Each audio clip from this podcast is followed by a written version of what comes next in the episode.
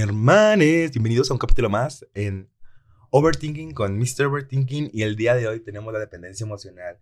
Es, se me ocurrió porque una amiga tenía un problemas con su novio, pero eran más principalmente personales y no sabía qué hacer.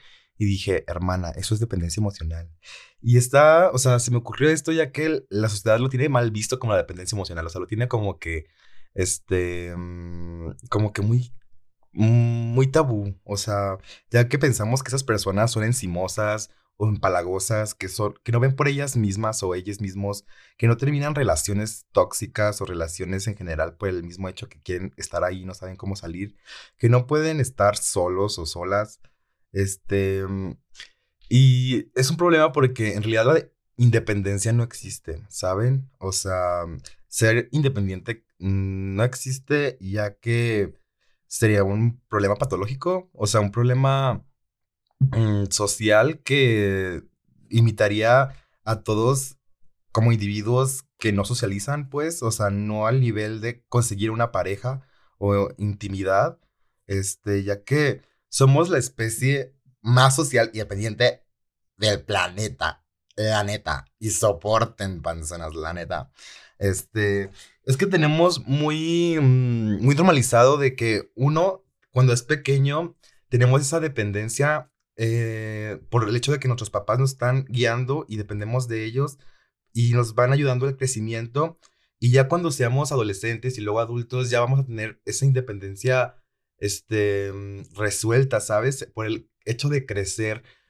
Pero hermanas, la independencia no existe, solo cambiamos la dependencia solo evoluciona como los Pokémon, ¿sabes? O sea, no es algo que este, esté ahí esperándote o esté como que en una etapa de tu vida que va a estar ahí. No, hermanas, no, o sea, la, la dependencia emocional, o sea, como les dije, empieza desde pequeños porque los papás nos cuidan, nosotros recibimos ese cuidado, pero con el paso del tiempo, esa dependencia evoluciona o cambia para que sea una interdependencia, o sea, que sea este, mm, esa dependencia que tiene tu papá y tu mamá, o sea, porque tus papás no son independientes, tienen una interdependencia porque dependen de uno y ellos porque existe el recibir y el dar ese cuidado, ¿sabes? O sea, es mutuo.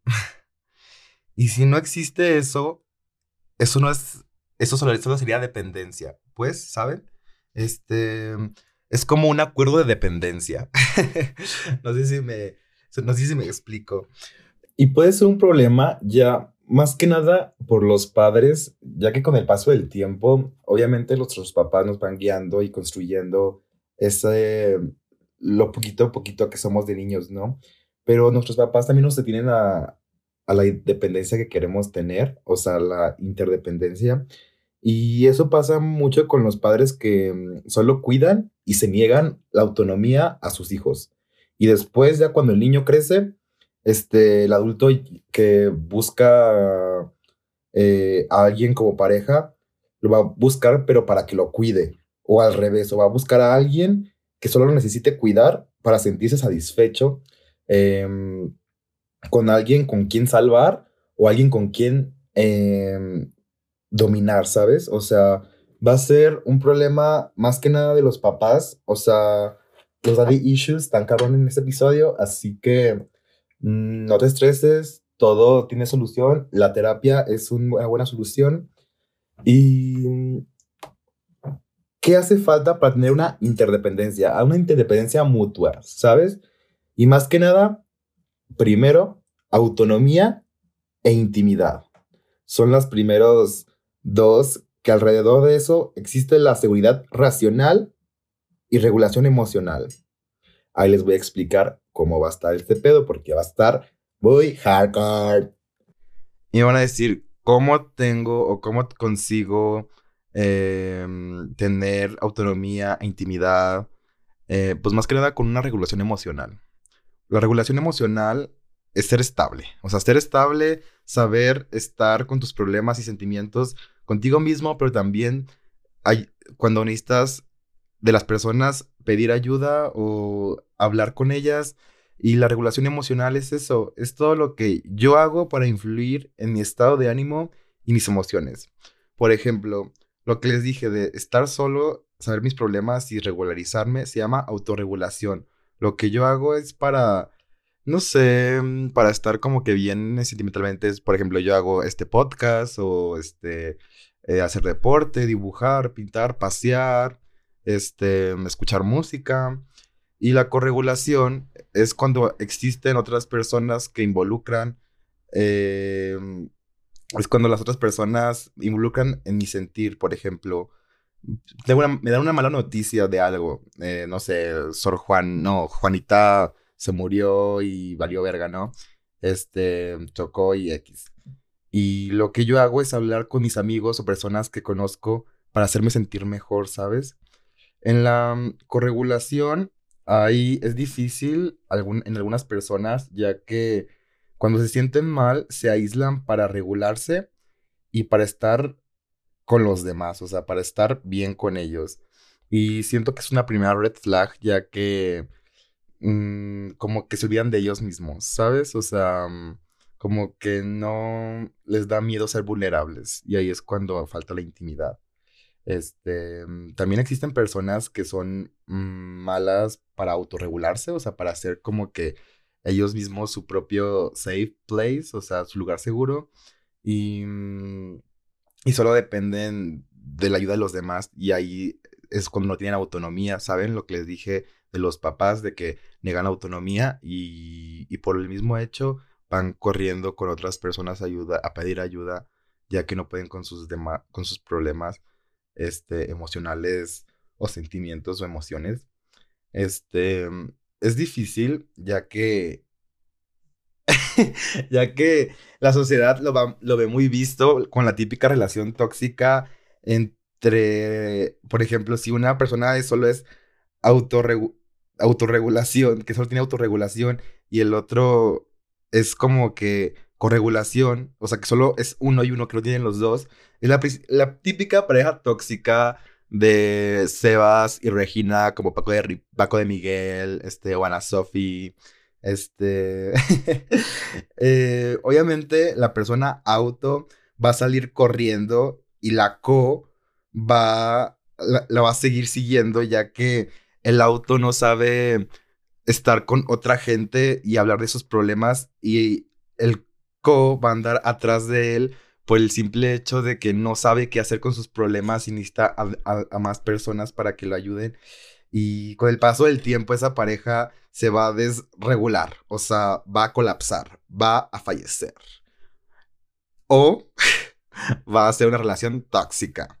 Este, eso se le llama descorregular. O sea, van a valer madres prácticamente. Efectivamente, van a valer madres, van a chocar. Van porque no saben qué hacer con uno con el otro. Porque es lo más visto, es lo más visto. O sea, este, porque el güey solo va a estar como con sus propios problemas y la otra morra solo quiere que el güey le ayude con sus problemas y el güey pues no sabe y la morra pues le dice, güey, no mames, ayúdame. Y el güey, pues no, güey, yo estoy con mis pedos, o sea, y así, ¿sabes? Este...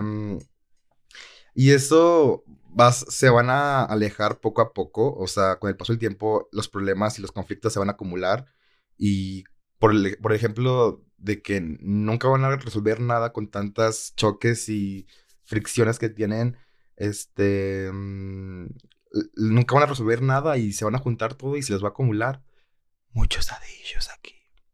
Qué fuerte. Pero ni modo, hermanas, es lo que nos tocó, o sea, si no sabes este las red flags luego luego vas a batallar un montón con eso, en verdad.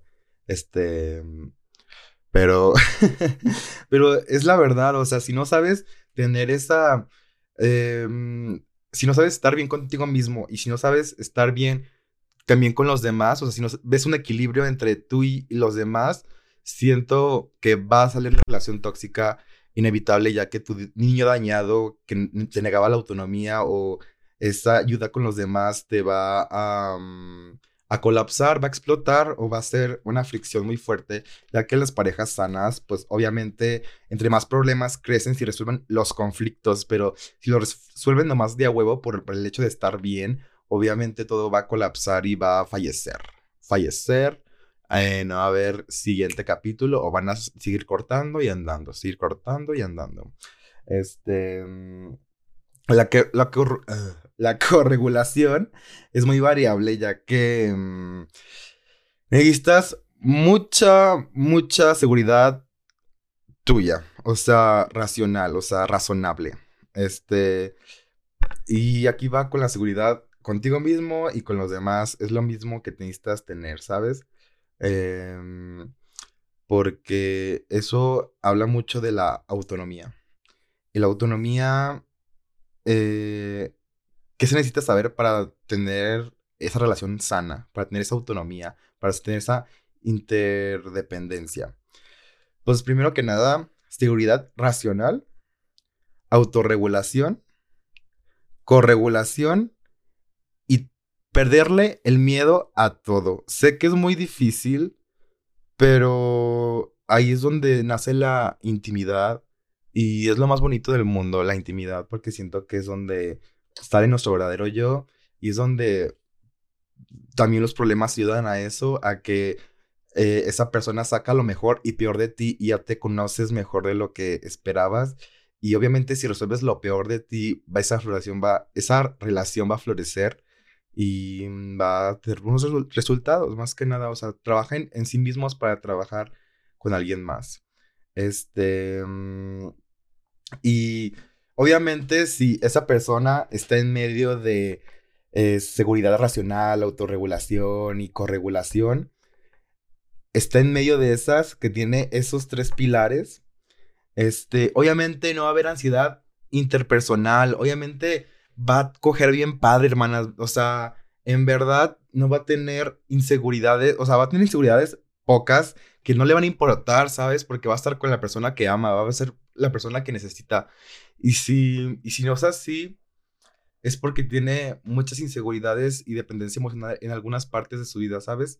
Y, no está mal porque todos tenemos eso, o sea, cosas que no sabemos y vamos a ver los tipos que, mm, de personas dependientes que hay.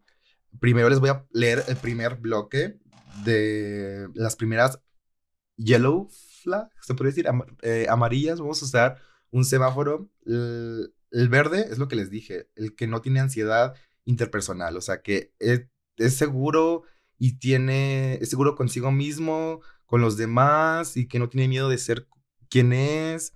Este. Mm, ok, para estar en claros, em, estamos de acuerdo que en el bloque verde está la persona que no tiene miedo a nada, que es, sabe estar con ella misma sola y que sabe, sabe estar con las demás personas, con sus problemas y con él mismo, que sabe eh, procesar sus sentimientos y emociones, que no tiene miedo, que no tiene ansiedad interpersonal, que sabe sentir todo lo que está pasando, la, empatía que tiene con los demás, que, que su autonomía mm, no se limita, que sabe qué hacer, ese es el bloque verde. que la autorregulación y seguridad racional y la corregulación coexisten, que ayuda a la interdependencia. ¿Ok, hermanas? Y en el bloque amarillo tenemos a las personas sumisas. Eh, son muy comunes ya que son las típicas personas que te hacen todos los trabajos en los equipos que no haces ni verga, pero la persona hace los trabajos que em, se mete a todos los equipos del mundo para eh, complacer sus necesidades. Em, aquí es donde hay problemas de autonomía, que no tiene problemas o sea, que tiene problemas para ser este, dependiente, que, o sea, que no puede salirse de ahí, que tiene que ser, este, que tiene miedo a ser abandonado o abandonada, abandonade, em, emocionalmente y realmente en, persona, que tiene miedo a que lo vayan a dejar por el simple hecho de no complacer a los demás. Este, mm, y. Ay, perdón. Cobicho, sorry. Pero si es ese tipo de persona sumisa que existe en el mundo que te va a decir un montón de mensajes todos los días de que hola, ¿cómo estás? Este, que te va a llegar un montón de mensajes de saber cómo estás y, o sea, en la parte es bueno, pero hay límites, hay límites donde la tensión es demasiada ya que no sabe eh, vivir sola, este, ya que depende solamente de las personas para su estado emocional. Em, y es eso, o sea, esa está gracioso porque te puedes aprovechar mucho de ella, ya que no sabe medir hasta dónde puede ser capaz de complacer a los demás. O sea, que si tienes a esta persona como equipo en tu trabajo de la uni o en tu trabajo de la escuela, siento que va a ser un on point, ya que normalmente estas personas están muy dedicadas al estudio.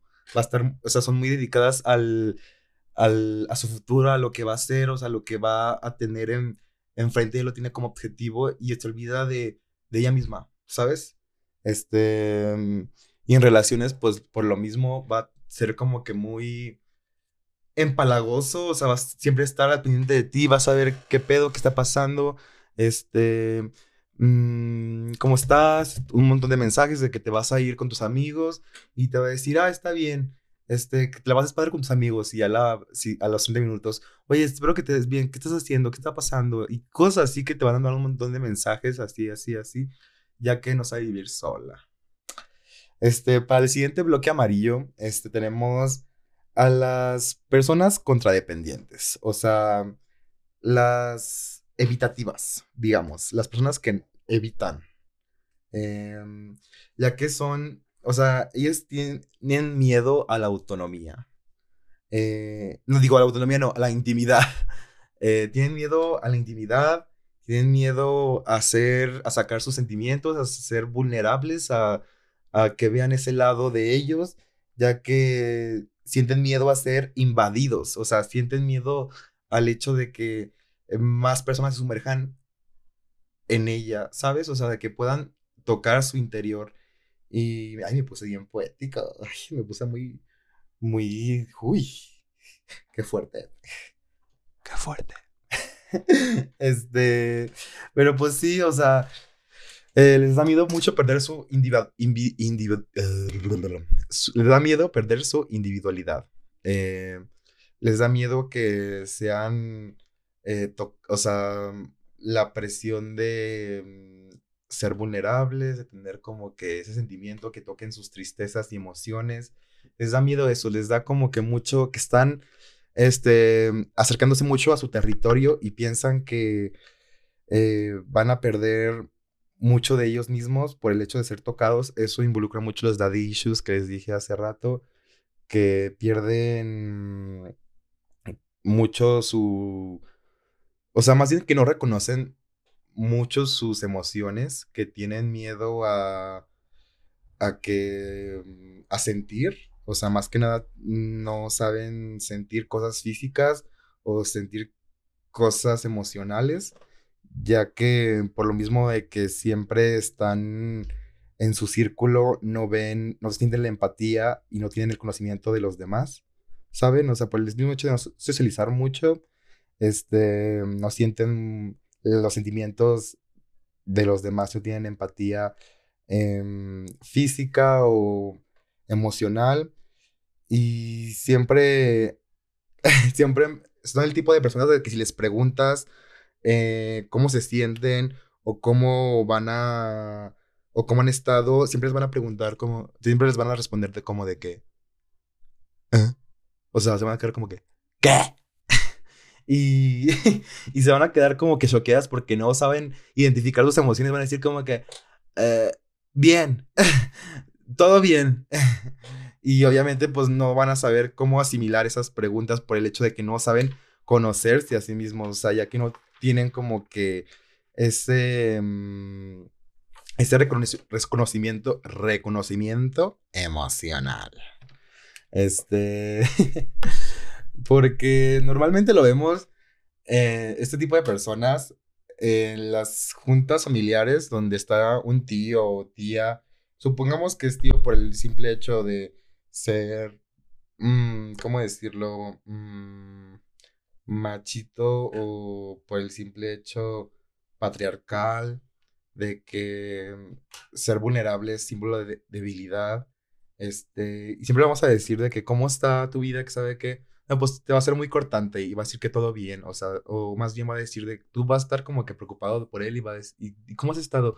No, pues todo bien, este, todo bien hasta eso y ya, o sea, no va a profundizar tanto sus emociones ya que no sabe identificar qué está pasando con su vida en el momento o no va a reconocerlo, ¿sabes? Este, en las relaciones no va a conocer, o sea, si tienes una persona como estas y tienes una relación con ella, obviamente no vas a conocer a su familia eh, por el simple hecho de que pues no vas a saber qué hacer con eso o no, va a o no vas a conocer a sus amigos o compañeros del trabajo este, mm, ya que es un limitante para esta persona em, que, mm, o sea, ella pone, esa persona pone mucho los límites y, pone muchas fronteras que va a ser difícil entrar en ellas y cuando entres en ellas se va a asustar y te va a dejar. va a ser como que estás, eh, estás em, interviniendo en mi espacio personal y esas relaciones no son muy íntimas, o sea, Em, lo más íntimo va a ser, yo creo que, mm, cómo está pasando su situación en el trabajo, en el estudio, este, que cómo se la está pasando con sus problemas económicos, se puede decir, y eso sí, ya me estoy pasando, este, pero es eso, o sea, lo íntimo con los demás, eh, se pone mm, muy, muy cerrado, muy cerrado. Ok, estas personas normalmente se relacionan bien, solo que en el momento de tener una intimidad emocional eh, o física, se van a cerrar un poco ya que no se sienten muy seguros de ellos mismos, ya que es mucho espacio que estás tocando de ellos, o sea, una zona que es muy de ellos mismos, es un agujero muy chiquito que mm, no se va a dejar tocar fácilmente. Este. Mm, y, no intiman mucho con los demás en cuestión de autoestima. Este, por eso no toman mucha importancia de los demás. O sea, son menos dependientes de la opinión de los demás. Obviamente, con los otros bloques que les dije, puede ser como que mm, un ¿cómo decirlo? Un mixtape de que, o sea, de una combinación de estas, este, estos bloques. Este, estas personas evitativas también a la hora de las relaciones sienten que cuando están en una relación mm, sienten mucha presión ya que les pide mucha demanda, mucha, mucha vinculación, vinculación o afectividad que ellos todavía es mucho procesar para ellos, ya que ellos solo se centran en, en su espacio, podría decirse que no sienten, no saben identificar esas emociones o que no saben cómo que actuar en el momento, o sea, se cansan de, de cuidar o tratar de estar en una relación, ya que es mucha saturación este, mental para ellos. Em, o sea, se sienten culpables por el hecho de sentir, por por el hecho de no ser o estar a la altura de dar el amor que reciben, tal vez, o no quieren tanto como a los demás, ¿sabes? O sea, tienen esa, o sea, que no son tan afect no son tan cariñosos, no son tan, este, mm, ¿cómo decirlo? Verbales, así, son más un poco cerrados y esto es un problema ya que en la hora de la relación y la intimidad es muy importante ya que si no se explota esto, este, la relación puede acabar, ya que no hay comunicación y no hay este, mm, comunicación de cómo se siente, de cómo están los demás, este, cómo saber qué piensa el otro, ya que su mundo se limita y ya que no se sabe conocer sus emociones. Este, mm, ahora vamos con los bloques rojos. Hermanas, estos son red flags, definitivamente, ya que estas personas le dicen los dominantes. Si los conoces de verdad, los vas a abandonar, ya que tienen muy mala autoestima y muy baja valía.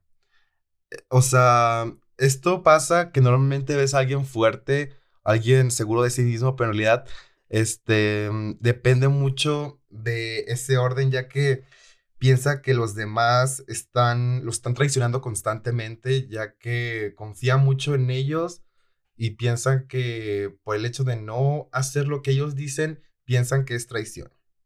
Eh, entablar relación para ellos es el control. O sea, si no tienen, si no saben qué hacer, lo tienen que dominar para que todo salga en orden como ellos tienen pensado, este, ya que no saben cómo actuar, o sea, esa dependencia de que, mm, ok, quiero estar contigo, pero si pasa esto, yo, tiene que pasar esto y esto y esto, ¿sabes? O sea, y, o sea, no deja fluir la relación, tiene que ser las cosas como él digan, ya que este, el control es parte de su lugar seguro, podría decirse, ya que es fácil que se estrese o tenga mucha ansiedad. Este, mm, y si lo conoces de verdad, va, vas a ver que tiene muy baja autoestima, ya que eh, depende mucho de cómo no pasen las cosas, o sea, a su, o sea, más bien depende mucho de cómo pasen las cosas a su manera. Este, son agresivos pasivos, tipo como eh, como cuando tu mamá este, te dice, ay, mijito, o sea, tú dices a tu mamá de que no, sí, este, madre, hoy voy a ir con tal güey, tal amigo, y ya. Y, el agresivo pasivo dice, ay, este, mm, ok, este, pero ya sabes que si no llegas aquí me va a dar muy, mucha ansiedad y sabes que el doctor me dijo que si me daba mucha ansiedad, no podía dormir y esto me podía dar un ataque al corazón, que sabe que ahí está cuando está siendo este agresivo pasivo, o sea, de que sabe que se va a ir mucho tiempo a la fiesta y no va a y trata de que esté mm, en la casa tal hora, ¿sabes? O sea, lo domina mentalmente, mentalmente, hermanas.